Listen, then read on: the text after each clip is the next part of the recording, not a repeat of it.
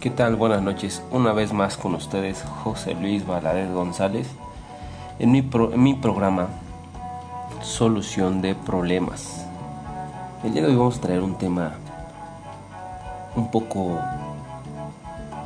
complicado, sin embargo de mucha ayuda, ya que vamos a explicar las diferentes herramientas que nosotros podemos utilizar la solución antes de continuar con este programa, obviamente nosotros tenemos que conocer qué herramientas podemos utilizar para la solución de los problemas. A continuación les explicaré cuáles son esas herramientas. En cualquier industria nosotros podemos aplicar todo este tipo de, de soluciones usando diferentes herramientas, diferentes preguntas, eh, diferentes métodos, claro, como claro que sí. Acuérdense que la solución de problemas está enfocada a mejorar la productividad. Y acuérdense que la importancia de usar nuevas formas y de mejorar la calidad o el proceso es basarse en hechos reales y objetivos. Además de que surge la necesidad de aplicar herramientas de solución de problemas adecuadas y de fácil comprensión, acuérdense de eso. Todos debemos de entender ese tipo de herramientas para esto yo les voy a explicar un poco sobre las herramientas y técnicas cualitativas y no cualitativas que nosotros podemos usar. Yo les voy a presentar la recolección de datos como un, tipo de herramientas muy fácil de usar, solamente es juntar esos datos que nosotros tenemos en el momento de que nos presenta un problema. ¿Qué ha pasado? Su historial de ese, evento. Lluvia, lluvia o tormenta de ideas también es muy bueno. Entre más cabezas, piensen en el mismo problema, más soluciones podemos obtener. El diagrama de Pareto, claro que sí. Ese diagrama, ese diagrama nos va a ayudar cuál es nuestro principal ofensor en, un determinado, en determinados datos. El diagrama de Chicago, bueno, el diagrama de Chicago nos va a empezar a segregar, a dividir cuáles son nuestras principales X que están afectando al problema, cuál va a ser nuestra causa raíz. El diagrama de flujo, bueno, este diagrama nos va a ayudar a, demostrarnos dónde están los retrabajos, la fábrica oculta en nuestro proceso. El diagrama de comportamiento no es más que indagar un poco más en cómo se, cómo se comporta ese proceso. Diagrama de Gantt, claro que sí. Hay que tener siempre bien, bien claro cómo nosotros vamos a ir hacia un camino. Cómo nosotros vamos a ir alcanzando objetivos las entrevistas. Aquí, en estas entrevistas, juntamos mucha información, sin embargo, dependemos de las preguntas que nosotros haremos. ¿Qué tipo de preguntas podemos hacer? ¿Cómo comenzar? ¿Con qué o cómo? No con quién, cuándo, por qué. Cuando no hay otra elección que esperar y aplazar la acción hasta la siguiente ocasión. Vamos a cuidar de esas pequeñas cosas mientras aún son pequeñas, ¿verdad? ¿Quién? Nos desviamos a otra persona, culpamos a alguien más de nuestra propia responsabilidad. ¿Y por qué? Pues pensamiento en busca de una víctima, eso está muy mal.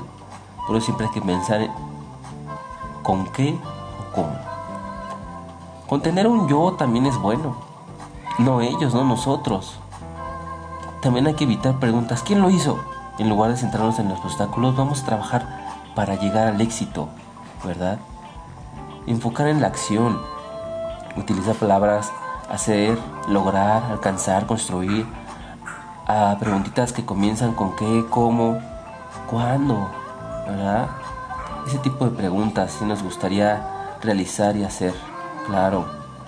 También, otro tipo de herramientas es un checklist, hoja de verificación, lo cual nos va a ayudar a, encontrar cada uno de esos pasos y identificar antes de que nos pueda pasar un evento no, no previsto, ¿verdad?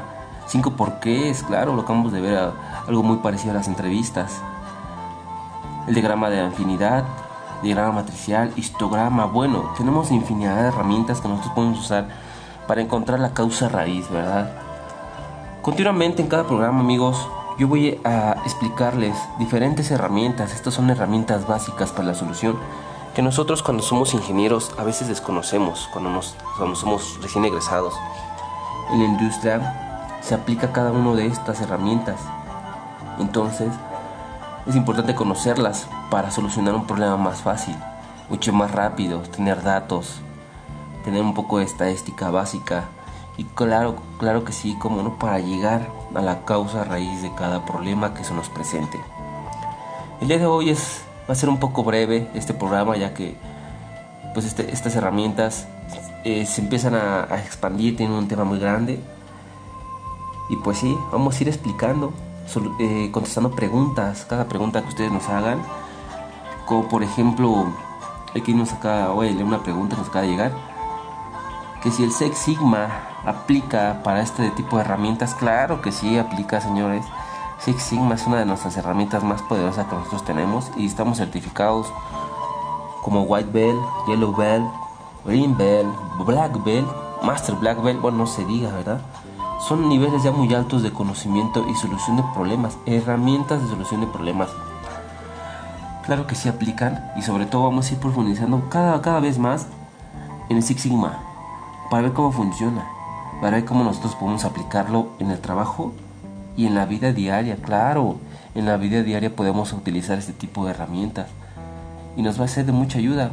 A veces es mejor dialogar que discutir es mejor evadir a quedarnos eh, discutiendo. Claro, vamos a controlar el estrés. Eh, muchas cosas vamos a aprender con todo este tipo de herramientas. El día de hoy yo me despido. Espero que estas herramientas sean de mucho, mucha ayuda. Y cualquier duda, mándenme, mándenme un correo, un mensaje. Yo se las voy a contestar para que vean que todo momento voy a estar pendiente de sus preguntas y claro que sí, solucionando también aquellas dudas, ¿verdad? Bueno, sin más por el momento, muchas gracias. Con ustedes José Luis Valer González en un día más con solución de problemas.